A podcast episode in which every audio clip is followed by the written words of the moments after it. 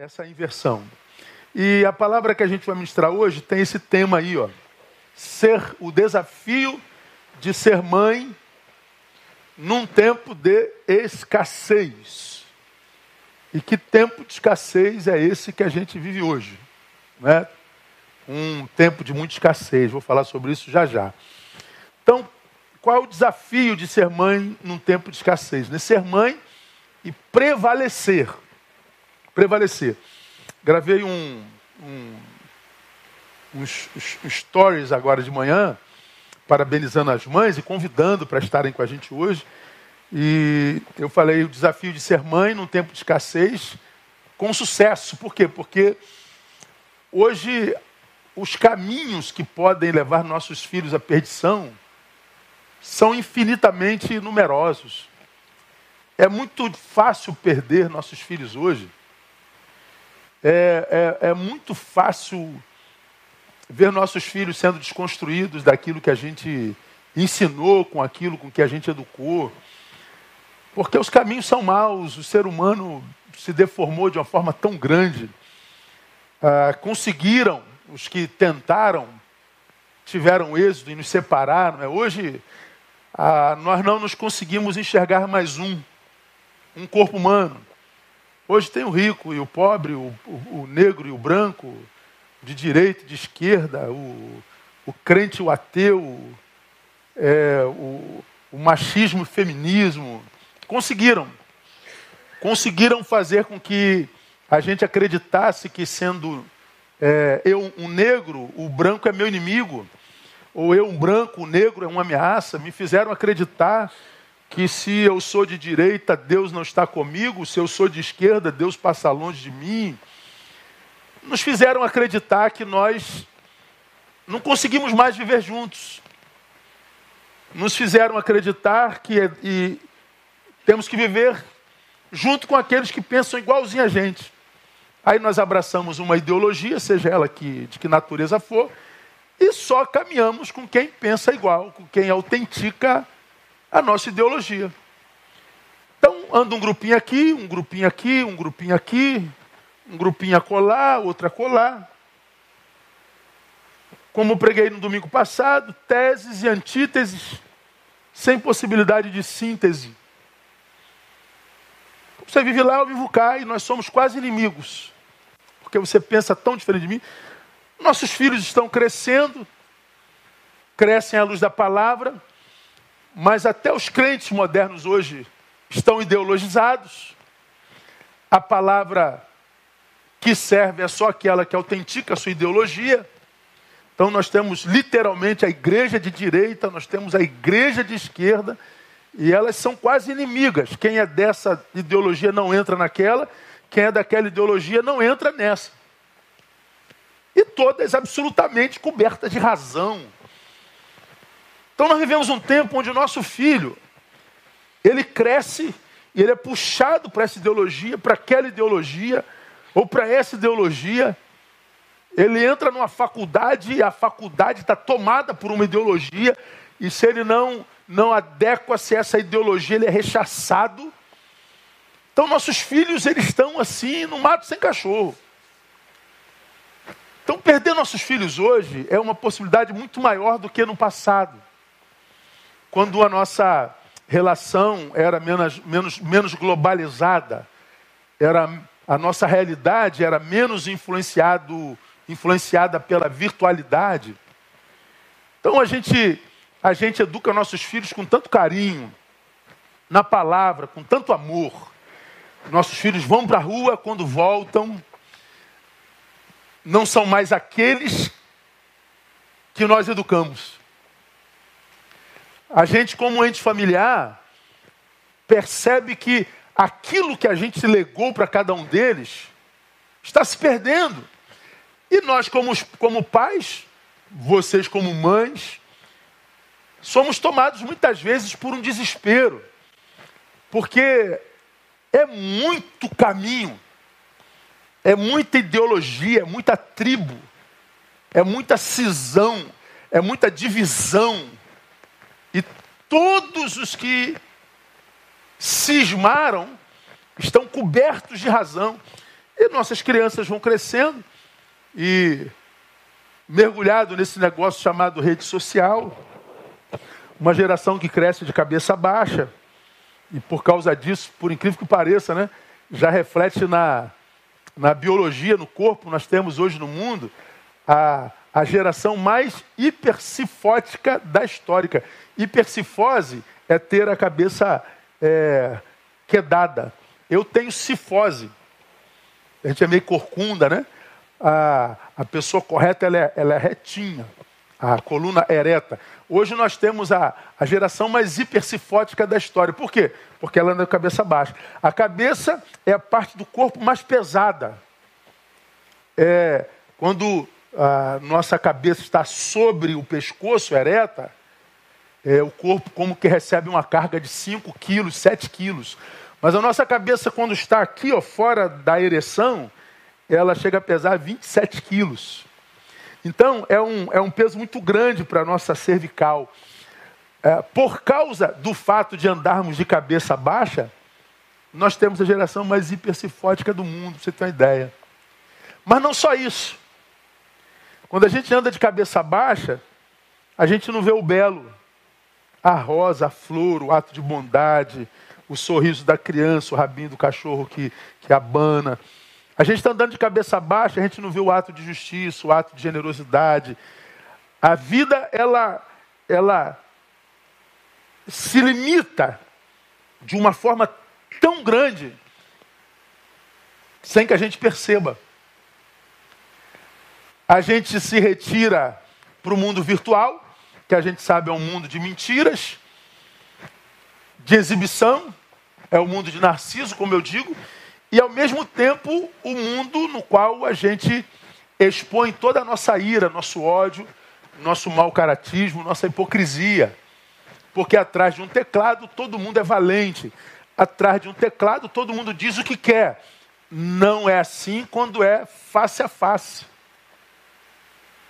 Então nós vivemos no mundo real de cabeça baixa, nós não percebemos a beleza da vida, e aí a gente acha que a vida não presta mais, que a vida é ruim, ao passo que nós estamos mergulhados nesse mundo virtual, que é o de exibicionismo de sucesso, que é contraposto ao ódio que a gente vê sendo trocado o tempo inteiro. Então, esse mundo no qual vocês, mães, nós, pais, somos desafiados a criar nossos filhos, é um mundo no qual perder os filhos é uma possibilidade muito grande. Muito grande. Eu tenho dito do público da minha igreja, eu oro constantemente por aquelas pessoas que estão colocando filho no mundo nesse exato momento. Por aqueles que têm a obrigação e a missão de educar filhos. Diante desse mundo que a gente está vivendo, que nós estamos construindo, que cada vez se torna pior. E a minha palavra não é pessimista, ela é realista. Qualquer um que analisa o que nós somos, a partir do que nós fomos, antes dessa rede, não tem como a gente não, não, não imaginar que a gente não esteja piorando muito como, como raça.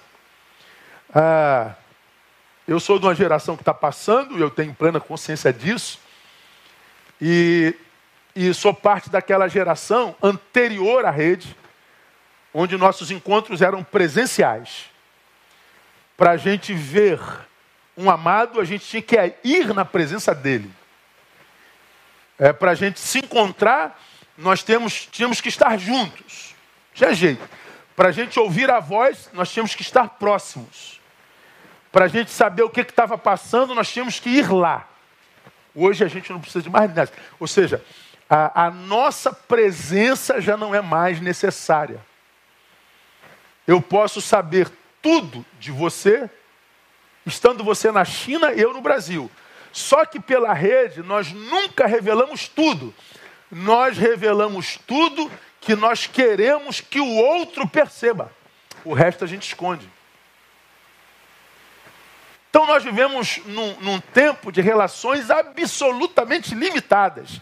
E a gente não tem consciência dessa limitação. Então nós vamos crescendo nesse mundo limitado e nós nos tornamos seres humanos limitados. Né? Ah, ah, ah, houve um tempo em que beijo era o encontro da boca com alguma parte do corpo, ou no rosto, na testa, na outra boca. Hoje o beijo é um cumprimento. Beijo. Houve um tempo que o abraço era colocar alguém dentro dos nossos braços. Hoje é um cumprimento, um abraço. Houve um tempo que o amor era, ele era materializado, ou seja, aquele a quem nós amávamos era tratado com uma distinção diferente daqueles por quem nutríamos respeito, mas não amávamos de forma similar. Hoje, o eu te amo é um coraçãozinho que a gente faz com, com os dedos. A gargalhada era uma expressão de alegria que contaminava quem testemunhava tal gargalhada. Quando a gente começa a rir, daqui a pouco tem alguém rindo do nosso lado. Hoje gargalhada é kkkk. Nós vivemos um reducionismo de expressão humana sem precedentes na história dos homens nessas últimas décadas e nesses dois últimos anos nós fomos mais uma vez roubados. É, nos impossibilitamos de perceber o riso, o sorriso alheio, porque nós somos obrigados a andar de máscaras. A gente não vê mais sorriso na rua. Quando alguém sorri para nós, a gente não vê mais sorriso dele. Quando a gente sorri para alguém, esse alguém não sabe que a gente está sorrindo para ele. Eu acho que essas impossibilidades, esses reducionismos, vão nos incapacitando para praticar a humanidade. Nossos filhos, os que nascem agora, são desafiados a ser humano num tempo onde o humano não pode mais ser praticado com totalidade. Nos dois últimos anos, nem o sorriso. Não posso mais lhe abraçar, você não pode mais me abraçar. Não posso lhe beijar, você não pode me beijar. Não posso sorrir porque não adianta, porque você não vai ver. Então, tudo que é bom e que faz a manutenção, da manutenção da, da, da humanidade já não pode mais ser praticado. Seria isso proposital? Eu tenho cá minhas dúvidas com relação a esse vírus, mas eu não quero especular mas que nós estamos sendo mexidos como raça, ah, além de não podermos praticar aquilo que faz a manutenção da humanidade, a gente está vendo a humanidade sendo dizimada aos milhões. Estamos caminhando entre cadáveres, estamos caminhando entre o vale da sombra da morte. Nossas crianças vão ter que ser, desenvolver o desafio de ser humano num tempo onde o humano se torna cada vez mais raro. Então, perder nossos filhos é uma possibilidade grande. Então, eu oro por quem está tendo filho agora. Eu olho, eu oro pelas grávidas, eu oro por aqueles que ainda vão dar à luz. Eu tenho duas filhas que nem namoram, ah, ah, mas vão namorar um dia, vão casar e vão ser mães, vão me dar netos. Espero eu. Agora, que tempo será aquele, meu Deus do céu, se hoje já dá medo e a gente piora a cada dia? Como ser mãe num tempo desse? Bom, eu tomei por base 2 Reis, capítulo 6, a partir do verso 24, que retrata um período histórico na história de Israel.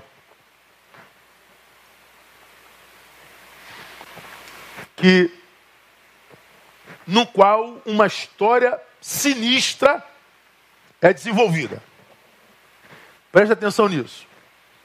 Sucedeu depois disso que Ben-Hadad, rei da Síria, ajuntando todo o seu exército, subiu e cercou Samaria. Então, Samaria, ou Samaria, como você quiser, estava sitiada. pela Síria, mais uma vez. Então a cidade estava tomada, saqueada. Por causa disso, diz o verso 25, houve grande fome em Samaria, porque mantiveram o cerco até que se vendeu uma cabeça de jumento por 80 ciclos de prata e a quarta parte de um cabo de esterco ou esterco de pombas por cinco ciclos de prata.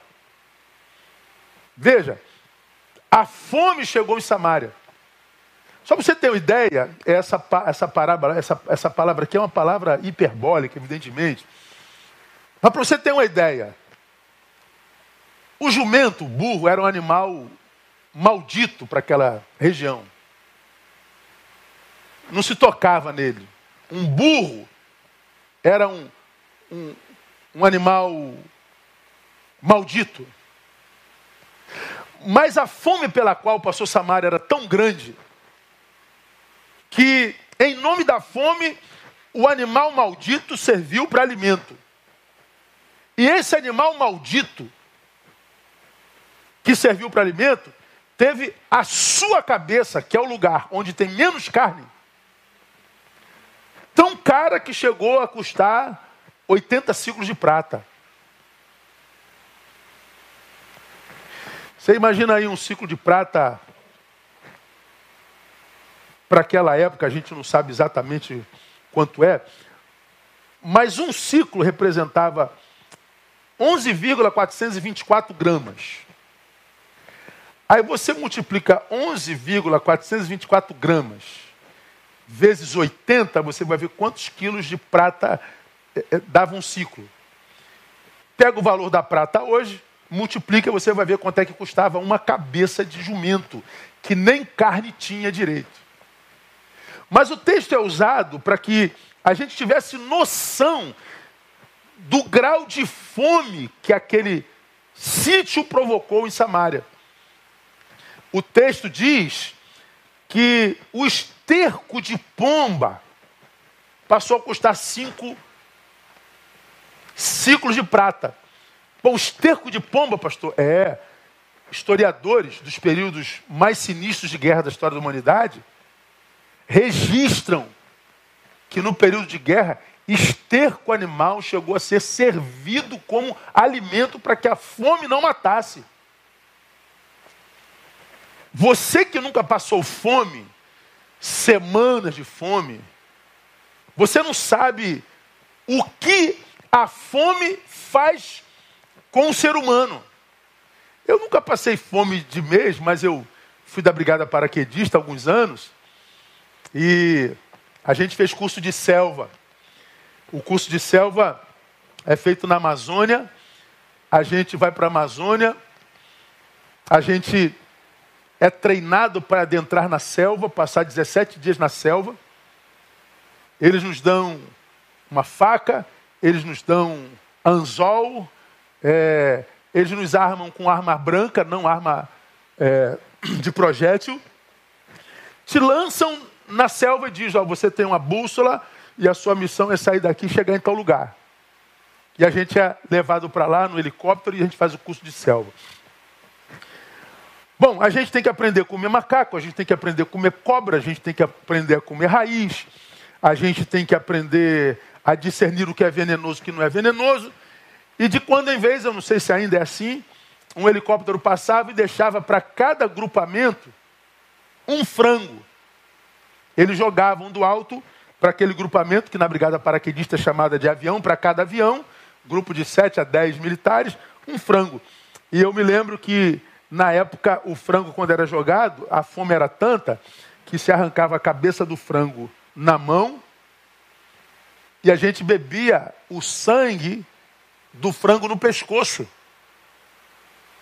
Cada um dava um gole. Aí você que está ouvindo isso fala assim: Meu Deus, que nojo! É, porque você não está com fome. Mas para quem estava 5, 6, 7, 8, 10 dias sem comer direito, o sangue de um frango era o manjar dos deuses. A gente só sabe no que a gente se transforma na fome quando a gente está com fome. A gente só sabe o que brota em nós quando a gente está com fome, quando a gente está com fome de fato de verdade. Samaria vivia um tempo de fome sem precedentes na tua história. E aí, olha o que, que aconteceu. E sucedeu, 26, que passando o rei de Israel pelo muro, uma mulher gritou dizendo: Acode-me, ó rei, meu senhor. Mas ele lhe disse: Se o senhor não te acode, de onde te acudirei eu? Da eira ou do lagar? Como que está dizendo, minha filha, você está com fome, eu também. Eu sou um rei sem trono.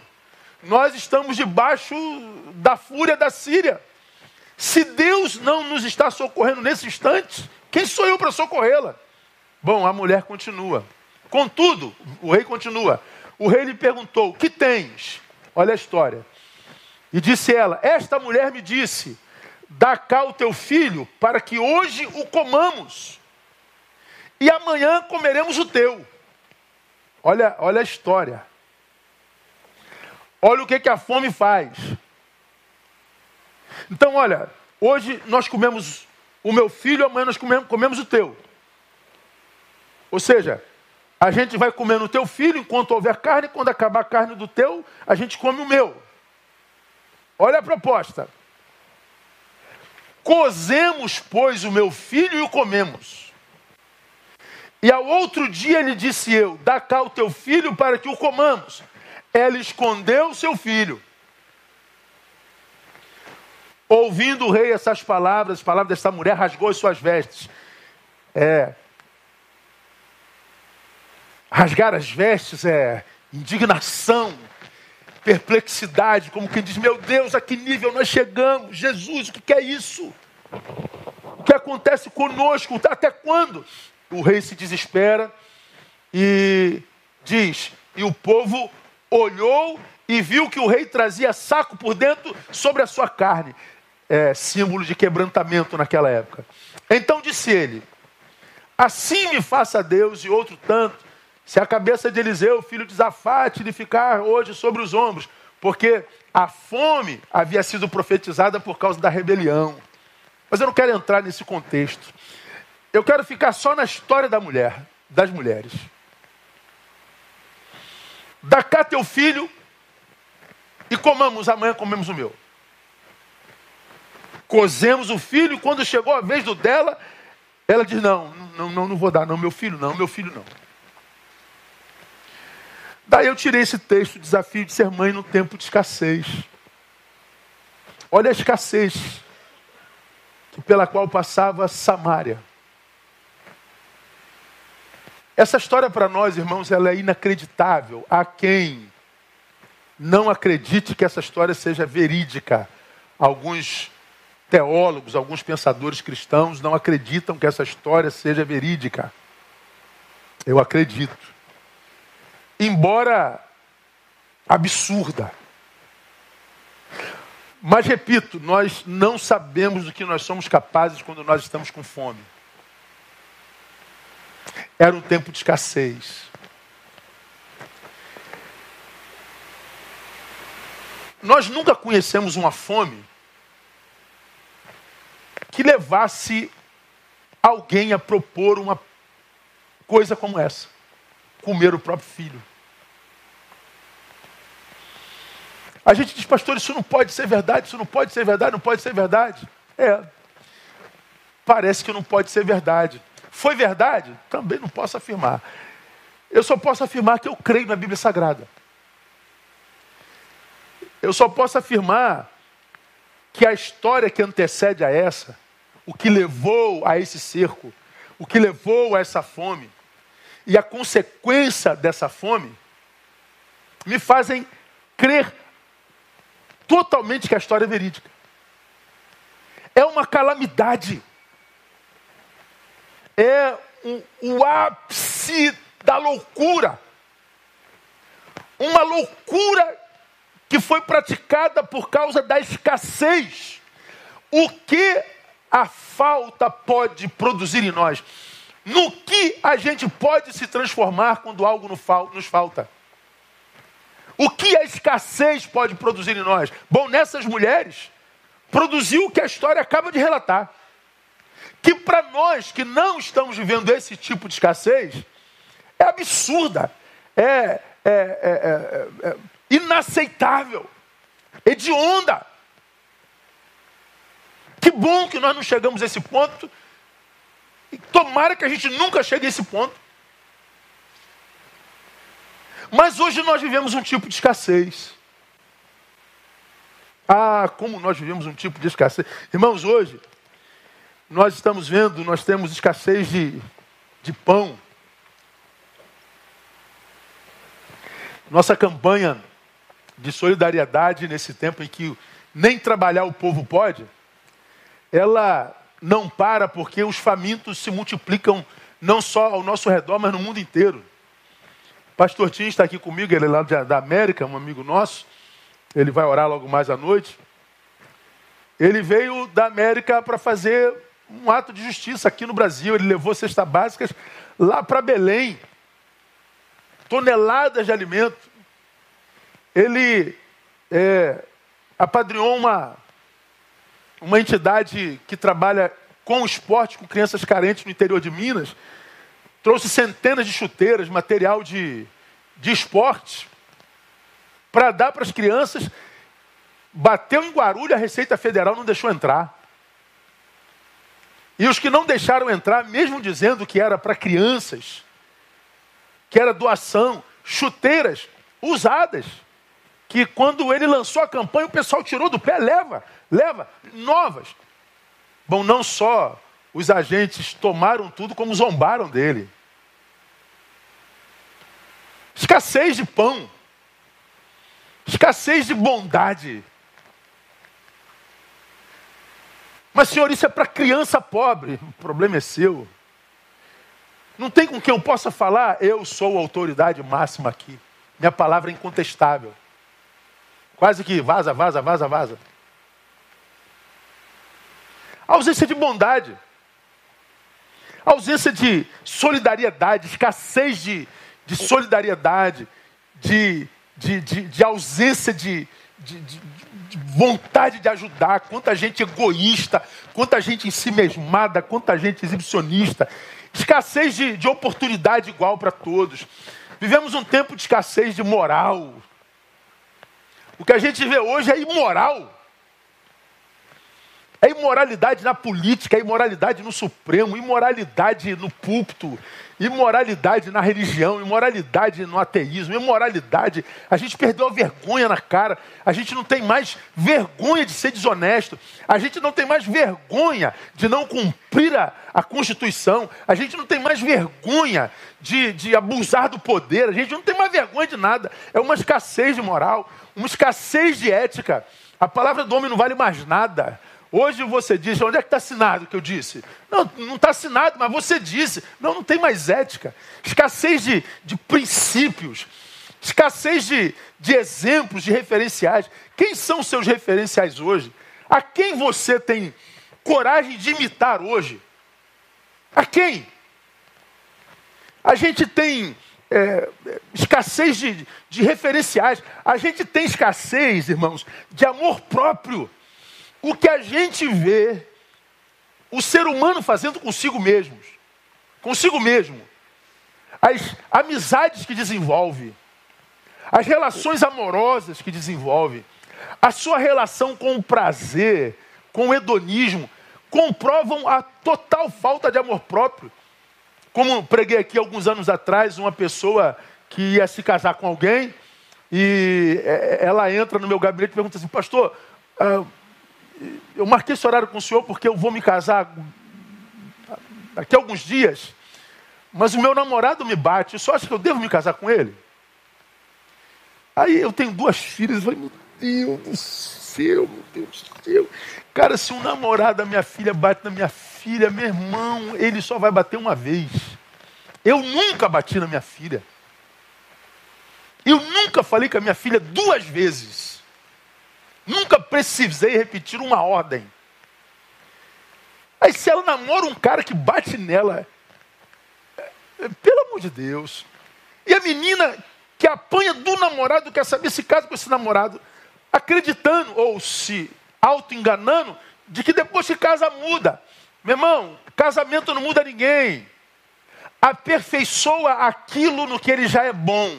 Se ele bate, ele vai se tornar um espancador melhor. Se ele ama, no casamento ele se torna um amante melhor. Se ele é amigo, ele se torna um amigo melhor. Se esse casamento for saudável, ele potencializa o que a gente já é. Aí ela disse assim, mas pastor, porque eu amo tanto, que eu acho que eu, eu, eu amo a ele, eu amo mais do que a mim mesma. Eu falei, pois é, porque você o ama, você quer casar com ele sendo ele quem é. Mas se você se amasse, você não nem namorar com ele, namorava mais. É escassez de amor próprio. Escassez de amor ao próximo. Escassez de respeito. É escassez de temor a Deus. Escassez, escassez de, de submissão. Ninguém reconhece mais autoridade, ninguém agradece aquele que te formou. Ah, você foi abençoado por alguém a vida inteira. Ele te contrariou, ele passa a não prestar para mais nada. A gente desconstrói nossos, nossos líderes, nossos pastores, nossas autoridades, nossos referenciais com muita facilidade, porque a gente não sabe mais ser submisso, a gente não, não, não, não vê mais honra, escassez de honra, escassez de, de, de carinho, de afeto, escassez de santidade, irmão. Vivemos aí um, um, um evangelicalismo moderno, progressista, que, como eu tenho dito o tempo todo, apontando pecado de todo mundo, o tempo inteiro. O tempo inteiro, ninguém é resposta. Os apontadores de pecados, denuncistas com a vida tudo amarrada. Juventude indo embora e eles não se tornaram referência de marido, referência de, de pai, referência de profissional, referência de, de nada. Mas são analistas de feitos alheios isso é, isso é, é, é, é ausência de, de, de, de, amor próprio.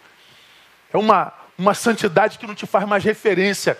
Aquele ser que, que parado, alguém olha e diz: Esse tem meu respeito. Por causa da história. Hoje nós temos santos sem histórias. Santos de mão lisas, como eu digo sempre, não tem calo na mão porque não trabalha. E quando trabalha, trabalha para fotografar não é produto da essência. Porque o mesmo que está aqui lidando com a minoria, está desonrando o seu líder. É péssimo filho, desonra pai e mãe. Portanto, o seu ato com a minoria não condiz com a realidade que ele é, na verdade, da casa e do lar. É o que eu falo dos santos que querem mudar o mundo, mas não arrumam a própria cama, não lavam o prato que comeu. Falta de referencial de santidade. Por causa disso, nós temos escassez de esperança, irmão.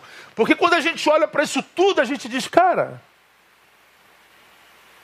qual é a nossa esperança, meu camarada?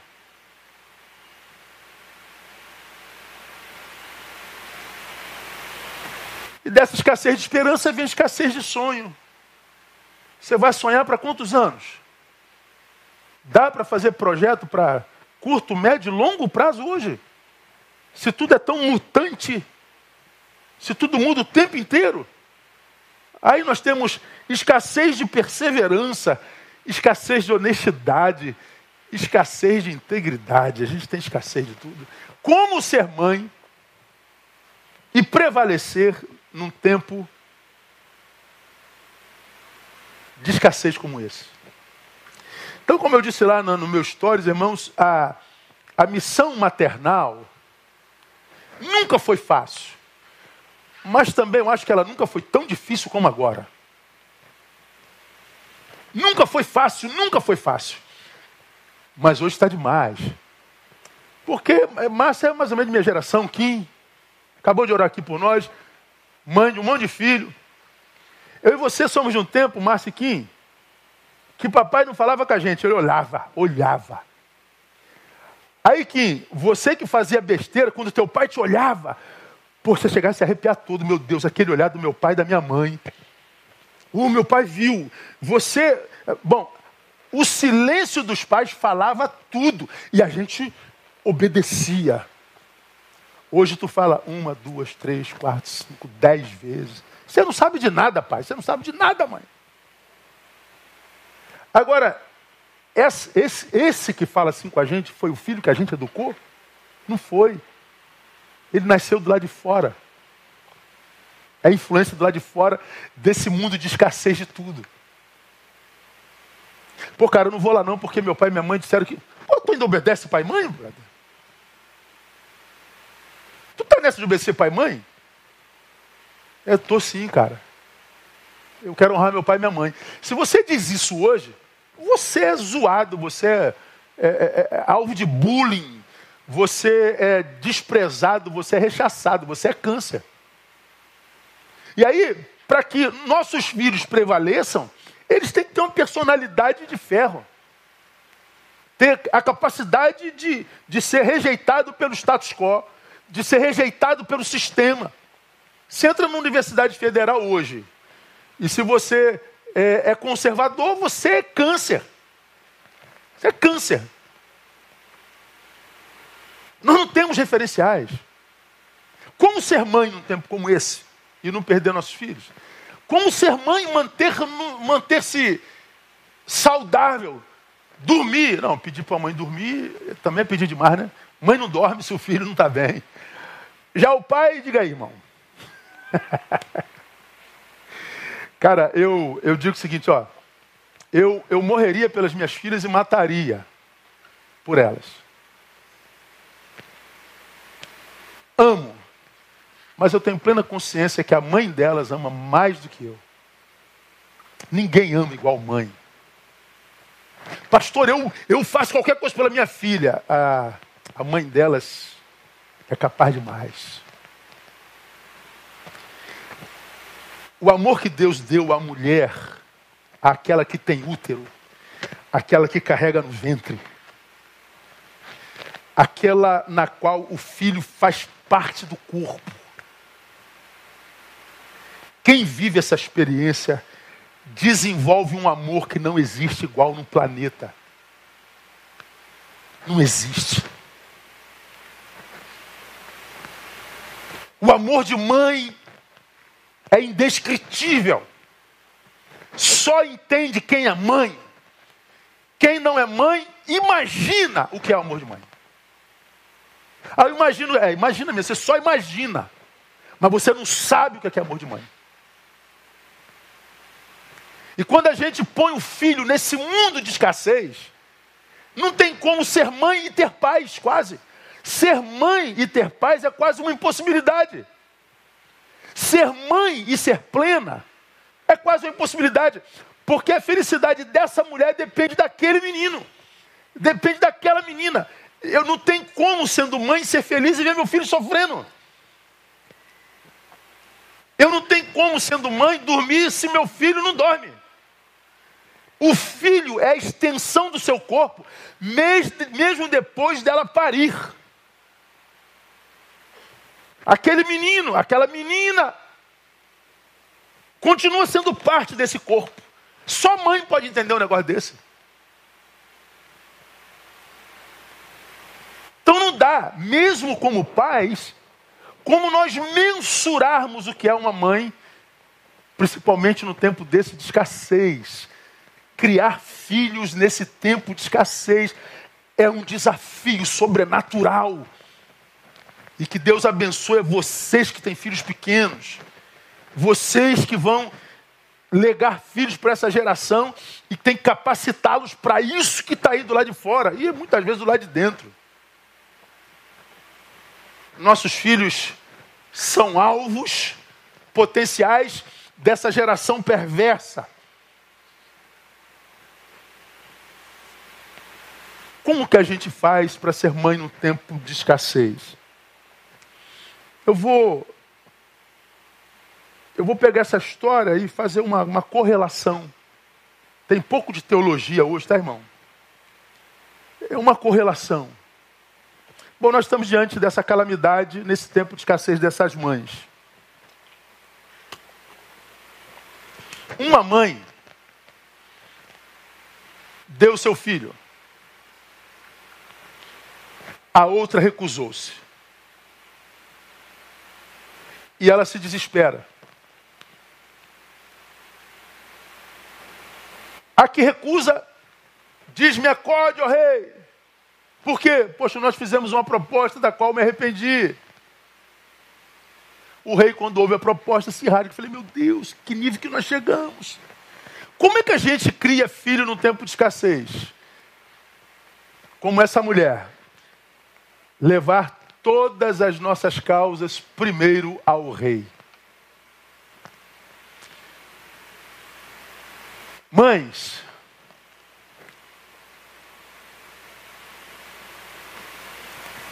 Deus lhe deu a graça de parir? Deu. Tudo que diz respeito à maternidade leva primeiro ao rei. Essa mulher buscou o rei. Que por coincidência estava no alto do muro. Bom, nosso rei está no alto. E quem está do alto tem melhor visão, tem melhor percepção. Essa mulher leva sua causa ao rei. Sucedeu que, passando o rei de Israel pelo muro, lá no versículo 26, uma mulher gritou: Acorde-me, ó rei. Ela leva ao rei. Ela percebe que a situação perdeu o controle. Aparentemente já não há mais o que fazer. Então a gente leva ao rei. Essa, essa fala, ela me lembra Provérbios 16, 3, onde Deus, pela boca do sábio, nos exorta: entrega ao Senhor as tuas obras, e teus desígnios serão estabelecidos. Entrega ao Senhor as tuas obras, ou confia ao Senhor as tuas obras, e teus desígnios, teus pensamentos serão estabelecidos. Como é que aquilo que eu penso, aquilo que eu desejo, pode se estabelecer? Confiando ao Senhor, levando ao Rei a nossa causa. Pois é, aqui está uma área na qual acredito muitas mães têm fracassado, porque na maioria das vezes nós fracassamos porque o Rei é a pessoa que nós procuramos somente quando todas as outras possibilidades fracassaram. A gente só se lembra de Deus quando tudo. Primeiro a gente busca o psicólogo, a gente busca o, o, o, o, o que pode abrir uma porta para nós, o, o, o que dá um jeitinho brasileiro. A gente procura o médico, a gente procura tudo, a gente tenta tudo. Aí, depois que a gente tenta tudo e fracassa, a gente diz assim: é só Deus mesmo, agora só Deus. É, mas e antes? Não era Deus? Escuta o que eu vou lhe falar, irmão. No que eu acredito. Vamos imaginar que meu filho esteja com problemas emocionais, ok? Então preciso procurar um psicólogo, ok? A gente leva para o psicólogo, o psicólogo não deu jeito. A gente troca de psicólogo. Não deu jeito. Quem sabe é um problema psiquiátrico, precisa de med... tratamento medicamentado. Também não deu jeito. Acontece muito. Mas eu creio, com todas as minhas forças, que se nós levarmos ao psicólogo, mas antes deles colocarmos nossos filhos diante de Deus, aqui, ó, no altar, levarmos nossa causa ao rei e falei, Senhor, estás vendo o que, que meu filho está passando, minha filha está passando, minha família está passando. Tem misericórdia de nós, haja a nosso favor, intervenha, Pai, tu, tu podes. Tu é mais poderoso do que o rei de Israel que estava sitiado, o rei de Samaria que estava sitiado. Senhor, bom, se eu tenho o costume de levar meu filho ao rei, se eu tenho o costume de apresentar minhas causas ao Senhor, lançando sobre ele dependentemente de nossas causas, eu acredito que depois disso, eu levar ao psicólogo já se torna uma atitude completamente distinta.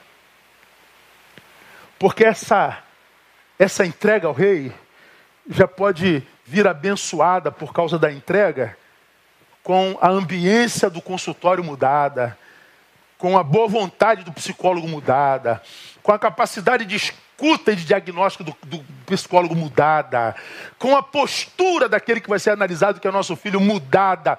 Quando Deus, ele, ele unta a situação, as coisas fluem com mais facilidade. O problema hoje, irmãos, é que A gente só se lembra do rei quando tudo falhou. A gente só se lembra do rei quando tudo fracassou. A gente não acredita mais no poder intervencionista de Deus. A gente não acredita mais em Deus como o interventor da história, como o coordenador da história. Nós estamos, como mães e pais, perdendo a referência é, espiritual, deixando de ser a referência espiritual para os nossos filhos. Você se lembra, e essa minha fala já foi repetida mas ela é marcante para todos aqueles que ouvem pela primeira vez. Você se lembra, minha igreja, que quando eu contei esse testemunho, você não tem como esquecer isso, porque é marcante mesmo. Quando me perguntavam, quando jovem, quando criança, o que, que eu queria ser quando crescesse, eu dizia que meu sonho era conhecer o Deus de meu pai.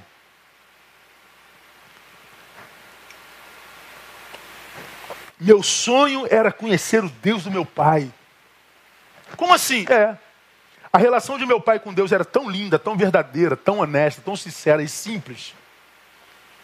E esse Deus fez do meu pai o ser humano que ele era, o marido que ele era, o pai que ele era, a ovelha que ele era, o cidadão que ele era, que eu olhava para o meu pai com admiração. Eu falei: Isso é Deus que faz na vida do meu pai. Nós, meus irmãos, eu sou caçula de cinco. Sonhávamos ter um casamento igual ao do meu pai. Queríamos ser homens, nós somos três homens e duas mulheres. Nós, homens, queríamos ser é, maridos como meu pai. Porque eu, a forma como meu pai tratava minha mãe era de uma reverência. Era de uma. De uma. Rapaz, é emocionante. A palavra reverência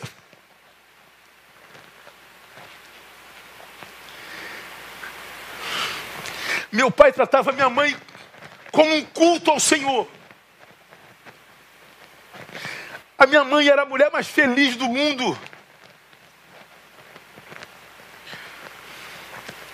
Era a esposa mais realizada.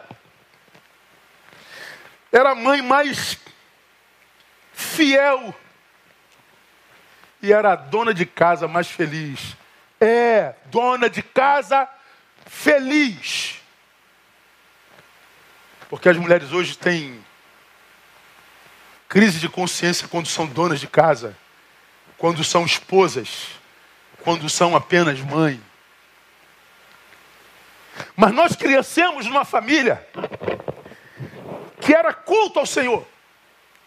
E eu cresci dizendo: Eu quero conhecer o Deus de meu pai. Meu pai era uma referência para mim. Quando eu falei sobre isso, eu, que sou pai de duas filhas, fico pensando, quando minhas filhas olham para mim, será que elas acham Deus?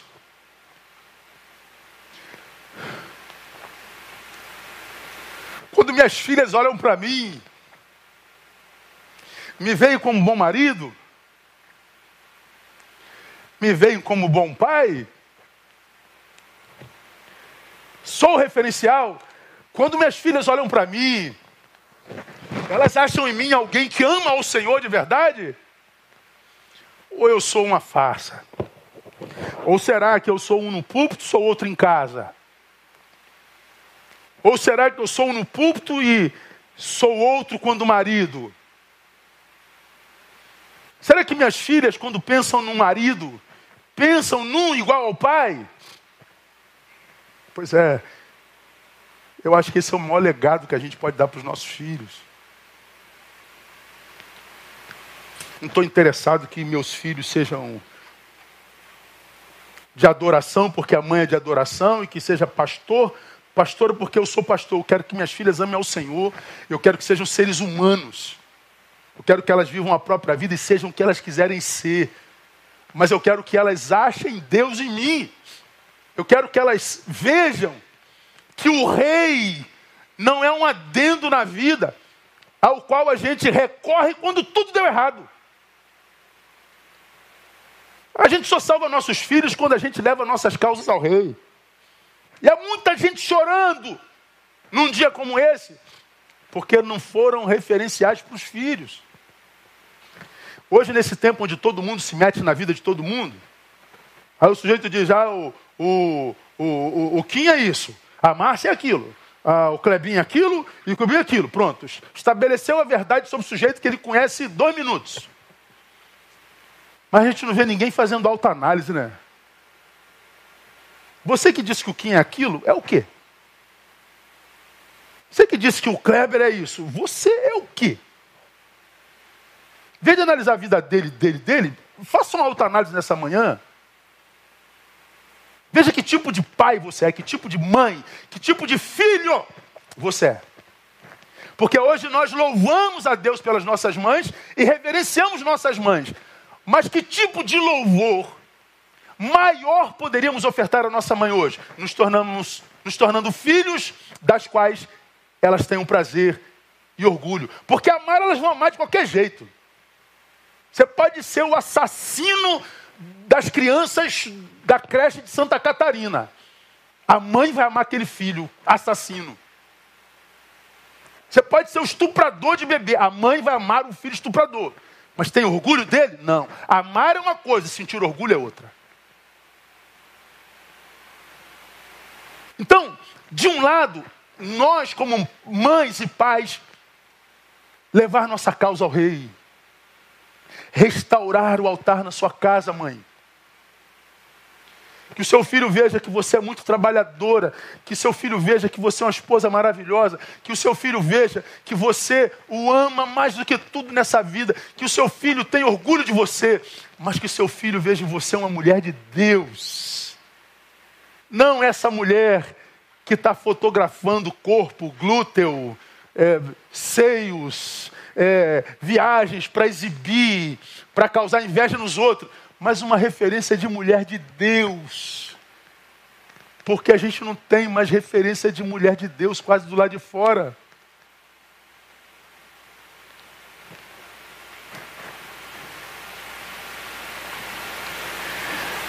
Aqui eu me lembro de Ana. Esposa de Eucana, que tinha uma outra esposa chamada Penina. Ele tinha duas esposas.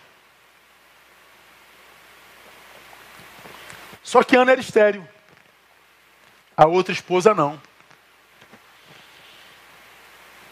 Então, biologicamente, Ana ia ser inferior à outra de qualquer jeito. Mas lá em 11 de 1 Samuel,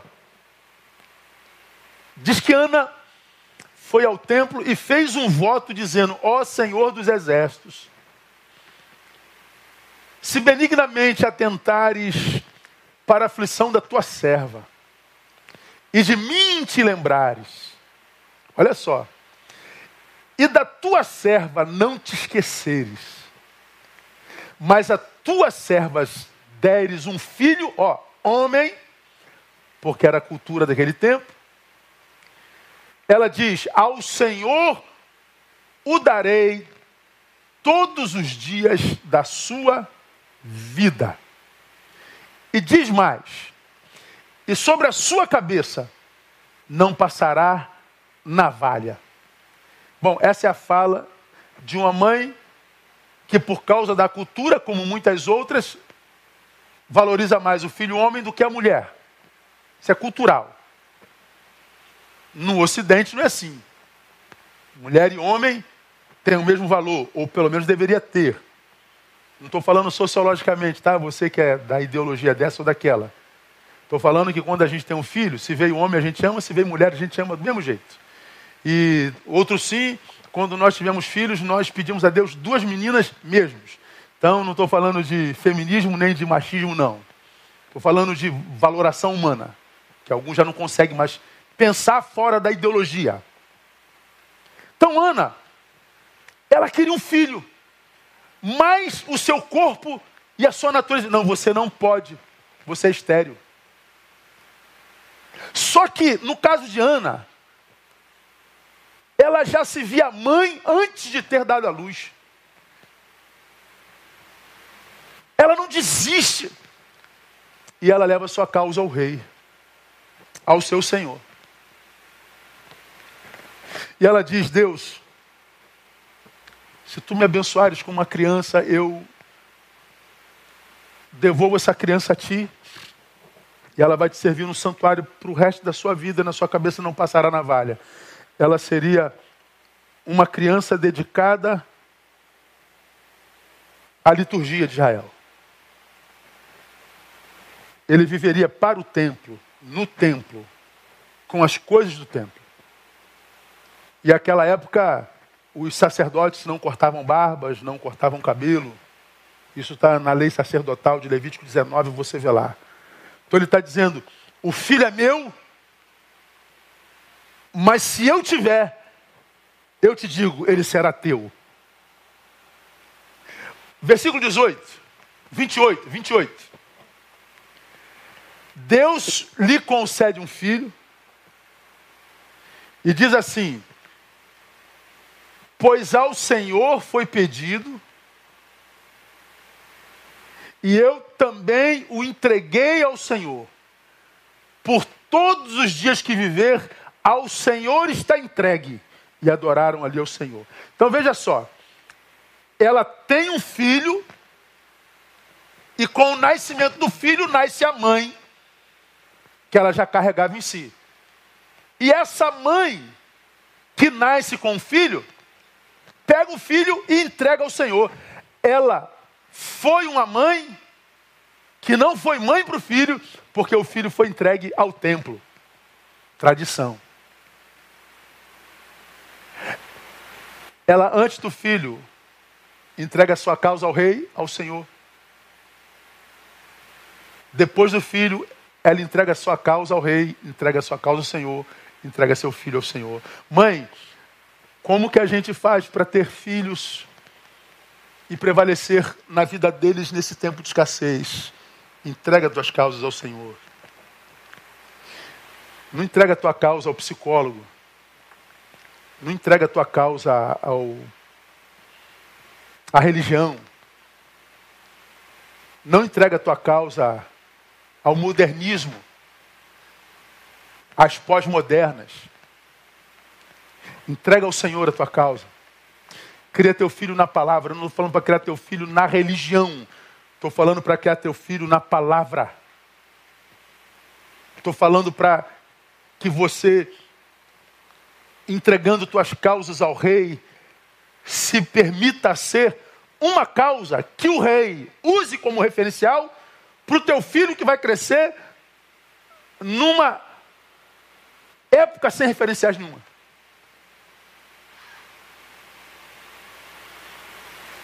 Desafio de ser mãe num tempo de escassez. Como faz? Entrega todas as tuas causas ao rei.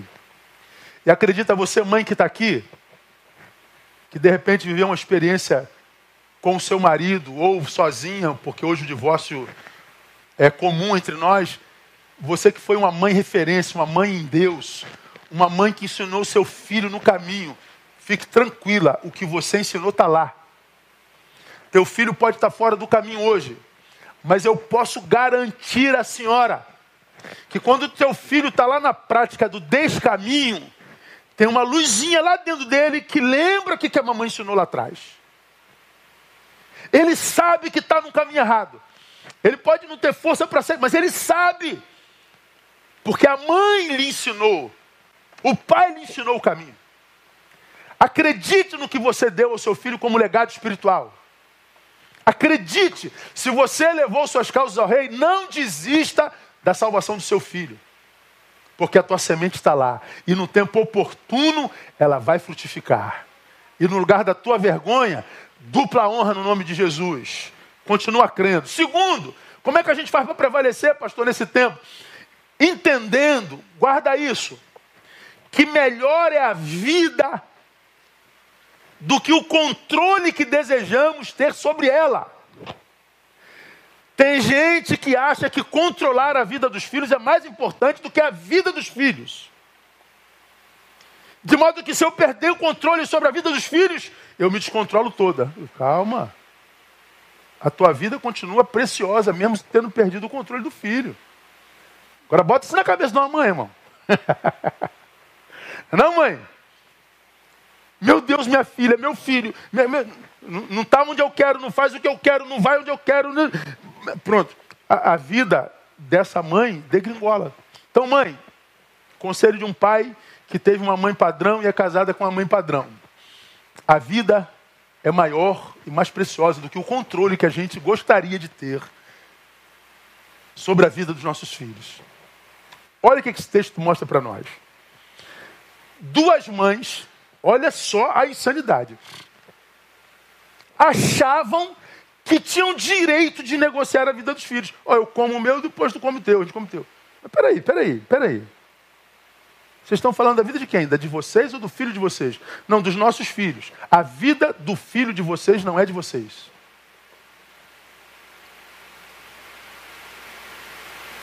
Vou, fazer um silêncio para você mastigar aí, tá bom? A vida do filho de vocês não é de vocês.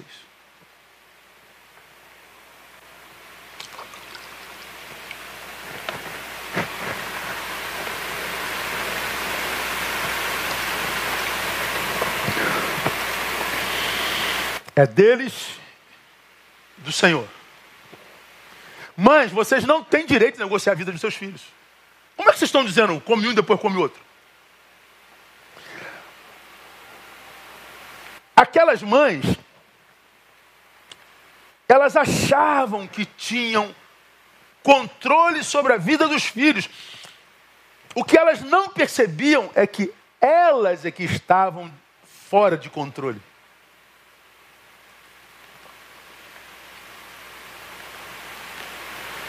Primeiro o meu, depois o teu. Não.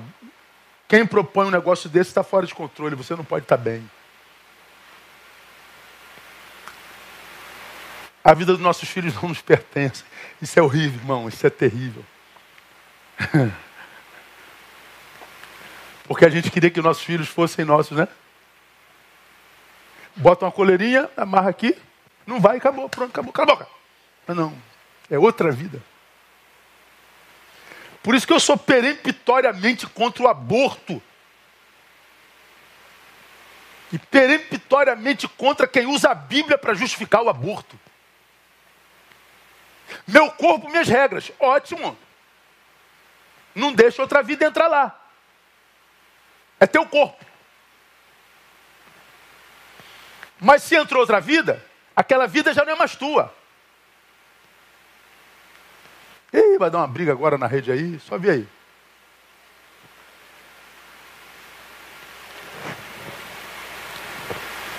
Não é minha. Entrou porque eu deixei. Cada caso é um caso, lógico. Existem várias formas de entrar. E existem muito mais formas de não permitir que se entre. Filhos nascem, continuam sendo nossos, outra vida. Filhos crescem, outra vida, com a qual nós estamos intrinsecamente ligados para sempre, mas continuam sendo outra vida. Então, como é que a gente prevalece um negócio desse, irmão? Entendendo que a vida é melhor e maior do que o controle que a gente gostaria de ter e que nem sempre tem.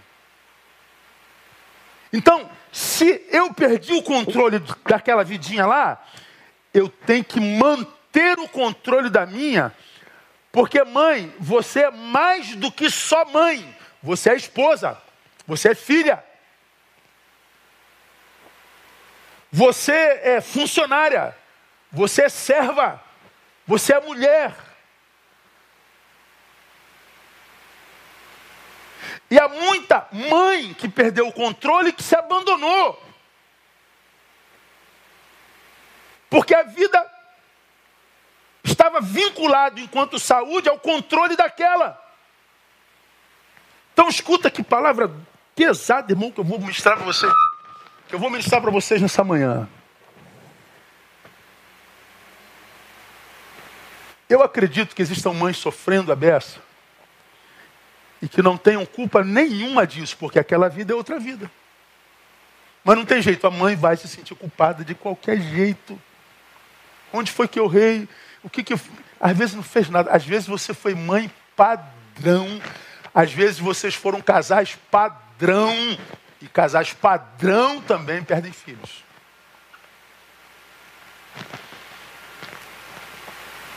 Mas, eu acredito que algumas pessoas que não estão bem, que viram a vida degringolar, perder um, rapaz, eu estou falando mais de uma hora. Termina ou, ter, ou continuo? vou continuar, tá? Quantas pessoas tem aí? Se não der para você, pode sair, depois você ouve. Tá bom? Tem 1.200 e poucas pessoas lá. Links. Eu acredito que há muitas pessoas que são mães cuja vida se deformou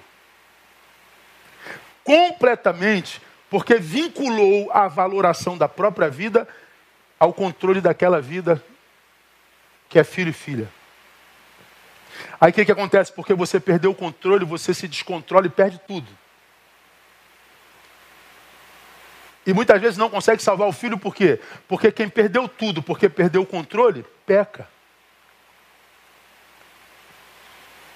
Está em pecado, mãe.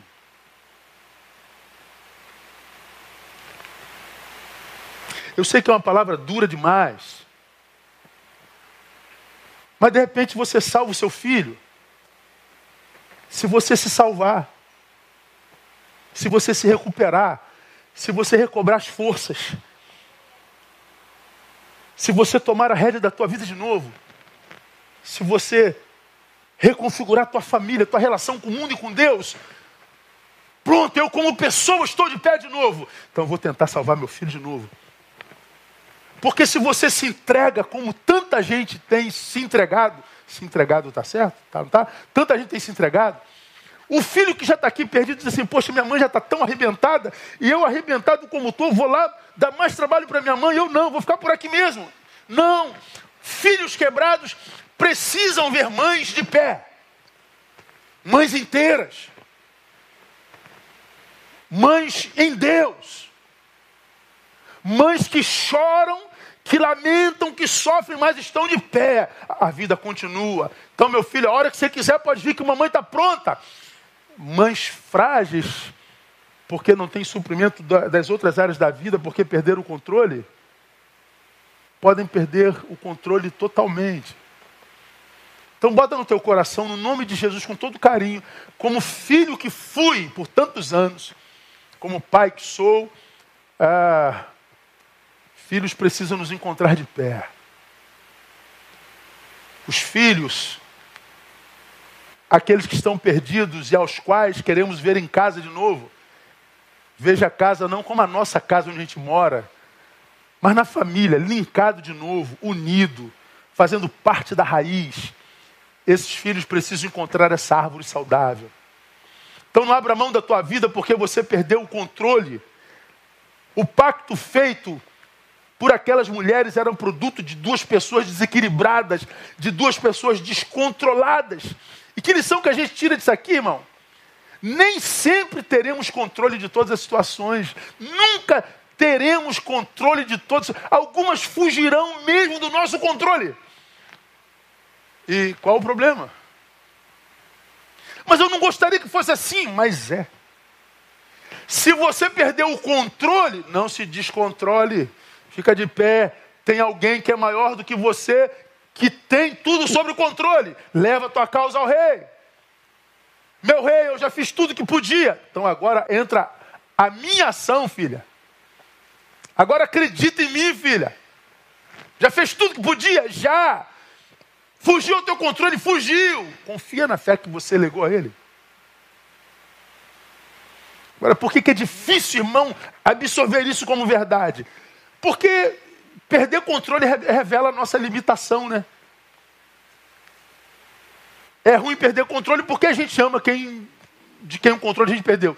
Segundo, porque esse descontrole revela o quanto eu sou pequeno. Às vezes a gente tem uma, uma visão muito ampla de nós mesmos. E admitir que fracassou mexe com a nossa imagem, inconscientemente, mas é a imagem. É ruim admitir isso porque revela a nossa incredulidade. Porque se eu perdi o controle, a gente imagina que Deus perdeu também. A gente imagina que não tem mais jeito. Ah, você mandou chegar em casa 11 horas, meia-noite, deu duas da manhã não chegou. Manda o zap não responde, liga, não tem sinal. Acabou a paz. Você perdeu o controle. Bom, no Rio de Janeiro é preocupante, é, no Brasil é preocupante, mas na América também é preocupante, não é? Lógico. Porque a gente quer os filhos aqui, debaixo das nossas asas, onde estão protegidos. Mas nem sempre eles estarão lá, nem sempre eles quererão estar, estar lá. Perderemos o controle. E quando a gente perde o controle, a gente deixa de crer. Falei, peraí, vocês não entregaram o cuidado de seus filhos a mim? Vocês não acreditam de que eu posso ter o controle sobre a vida dos seus filhos, mesmo quando vocês perdem o controle? Não, não acredito, pai. Então fique em paz.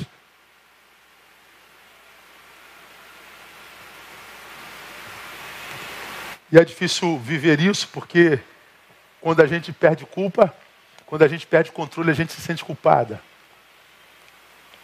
A gente se sente culpado mesmo quando não temos culpa alguma. E ó mãe, só para aquecer seu coração, essa culpa que você tem, todas as mães têm. Não existe mãe, por mais perfeita que não carregue um quê de culpa a respeito da criação dos seus filhos. que, que mais a gente aprende caminhando para o final? Primeiro, nem sempre teremos controle de tudo. Segundo, no descontrole, aprenda a estabelecer ordem de valores. Pode explicar, pastor? Posso, eu sempre explico. Primeiro, sobre a vida. A vida é inegociável. Não negocie com a vida dos seus filhos nem com a sua. Se a questão é vida e morte, vida não está sob negócio. Com isso eu estou dizendo o seguinte: meus filhos, perdi o controle. Ah, não quero mais saber. Não, essa vida precisa de você. Eu vou lá pegar na marra. Não, essa vida não pertence a você. Mantenha a porta aberta e diga para aquela vidinha: continua sendo tua casa. Você tem um lugar para voltar, mesmo que ele seja filho pródigo. Não, porque você fez isso, nunca mais entra aqui. Não, não, não negocie a vida, não. A vida é maior do que o erro que ele cometeu. A vida dele é mais preciosa do que a burrada que ele fez. Então não negocie com a vida do seu filho. E nem deixe de viver a sua, porque a vida é negociável. Com isso aqui eu poderia ampliar essa palavra, só que nós não temos tempo. Você negocia a sua vida quando você se envolve com drogas, que é uma burrice. Você negocia a sua vida quando você se descontrola no álcool, quando você se descontrola com o prazer, com a noitada, com, com tudo que, que, que, que gera prazer, que te tira consciência. Vida sendo negociado. Então, se você perder o controle, Tente estabelecer juízo de valor. A, a vida é inegociável. O que a pessoa faz não desconstrói o valor da vida dela. Você é mãe, sabe perdoar. Você é mãe, sabe dar a segunda chance. Você é mãe, sabe dar a terceira chance. Você é mãe, sabe dar a décima chance. Mesmo que o pai diga, você é uma boba, é uma burra. É, mas sou mãe. Então, se todos desistiram do seu filho, não desista dele. Porque a vida vale mais do que qualquer besteira que tenha feito. Então, não negocie com a sua vida. E para a gente terminar, descontrolou-se? Aquiete-se.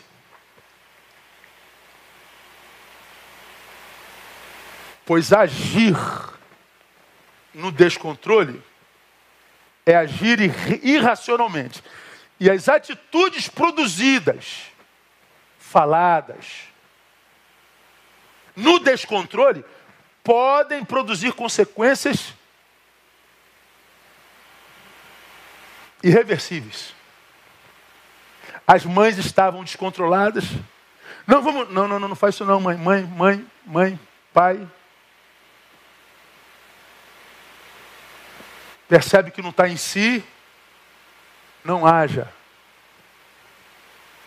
Cuidado com o que você vai falar. Cuidado com o que você vai dizer, cuidado com o que você vai prometer, cuidado com o que você vai estipular. Cuidado, porque a gente pode perder para sempre. Então, meu irmão, minha irmã amada, oro para que seu filho seja a tua melhor parte. Porque eu sei que você ficaria absolutamente feliz se essa parte que você é, que é teu filho, estiver bem, ah, você está bem também. Que Deus te dê a graça de ver essa parte tua bem, apaixonada por Deus, cumprindo sua missão no mundo com honestidade, com reverência ao Altíssimo, servindo a Ele, mesmo que não seja da tua religião, porque Deus tem gente em outros lugares também, acredita nisso. Está difícil até achar quem é dele aqui. Né? Deus é maior do que o evangelicalismo. Deus é maior do que qualquer religião. E Ele pode achar nossos filhos em qualquer uma delas. Claro que a gente quer aqui, ó, do nosso lado, que a gente crê. Mas eu prefiro um filho ético, decente, bom pai, boa mãe lá do que um filho aqui vendilhão do templo, do que um filho aqui hipócrita, um personagem. Eu me contento em ver meus filhos amando a Deus e mostrando isso no caminho.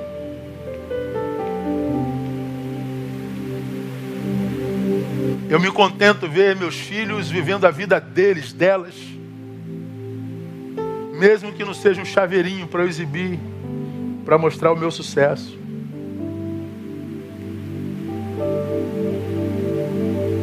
Eu quero vê-las honestas, dignas, vivenciando amor próprio,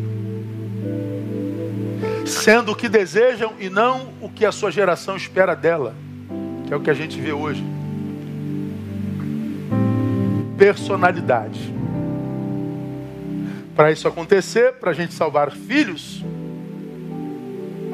façamos por último o que eu aconselharia sobre o desafio de ser mãe. Não tenha medo de admitir que errou. Rei, tem misericórdia, nós cometemos um erro. Nós erramos, nós erramos, fizemos uma besteira. Erramos. Mães erram. Pais erram. Só quem tem coragem de admitir erro é capaz de viver arrependimento. Arrependimento é conversão, só se converte quem admite seus erros. Como nós vivemos num tempo onde todo mundo exibe tudo, você não, desculpa o termo, não solta um pum sem exibir. Quer revelar teus sucessos o tempo inteiro, como você é descolado, descolada, inteligente, santo, viajado, come bem, malha bem, ah, quando você comete um erro, admiti-lo é quase uma impossibilidade, porque vai manchar essa imagem de perfeição que você vendeu.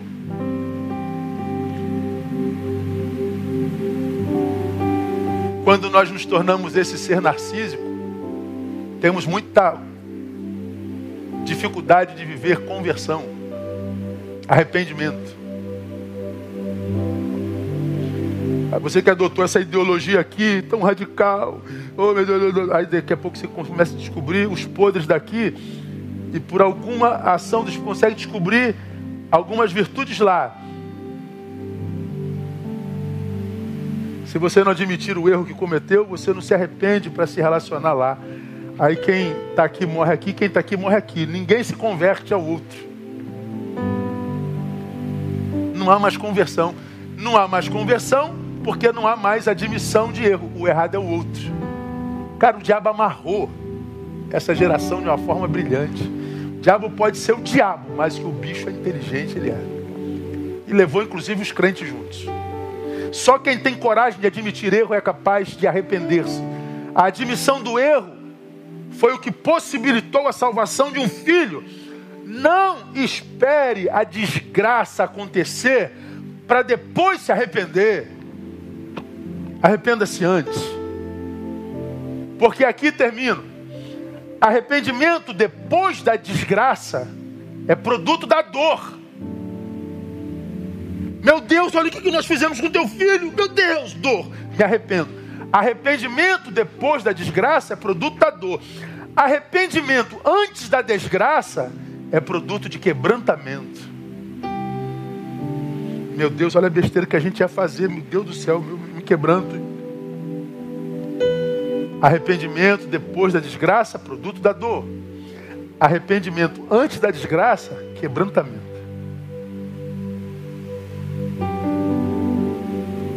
E quando a gente fala de quebrantamento, do que, que a gente lembra? A gente lembra que o nosso Deus diz que Ele pode tudo, menos uma coisa. É, pastor? O que, que é?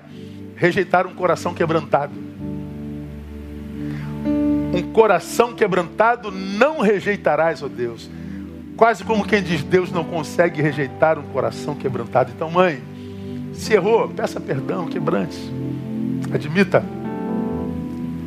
Não abra mão da vida tua ou deles, se você perdeu o controle, e leve todas as suas causas ao rei. Você vai ver que a sua melhor parte, que é teu filho, vai te dar muito orgulho. No tempo de Deus, no tempo deles. Mas você verá a colheita do fruto do seu trabalho na vida deles. Porque seus filhos pertencem ao Senhor. Seus filhos pertencem ao Senhor. Fala com meus filhos pertencem ao Senhor. Diga aí, meus filhos pertencem ao Senhor. Meus filhos pertencem ao Senhor. Então a gente precisa dizer: Satanás, tira a pata de cima dos nossos filhos. Tira a pata de cima dos nossos filhos. Porque nós não parimos filhos para Satanás. Você pariu filho para a glória de Deus. E que te Deus, que se Deus te der a graça de vivenciar isso no nome de Jesus. Amém, igreja? Aleluia! Obrigado, Deus, por essa palavra.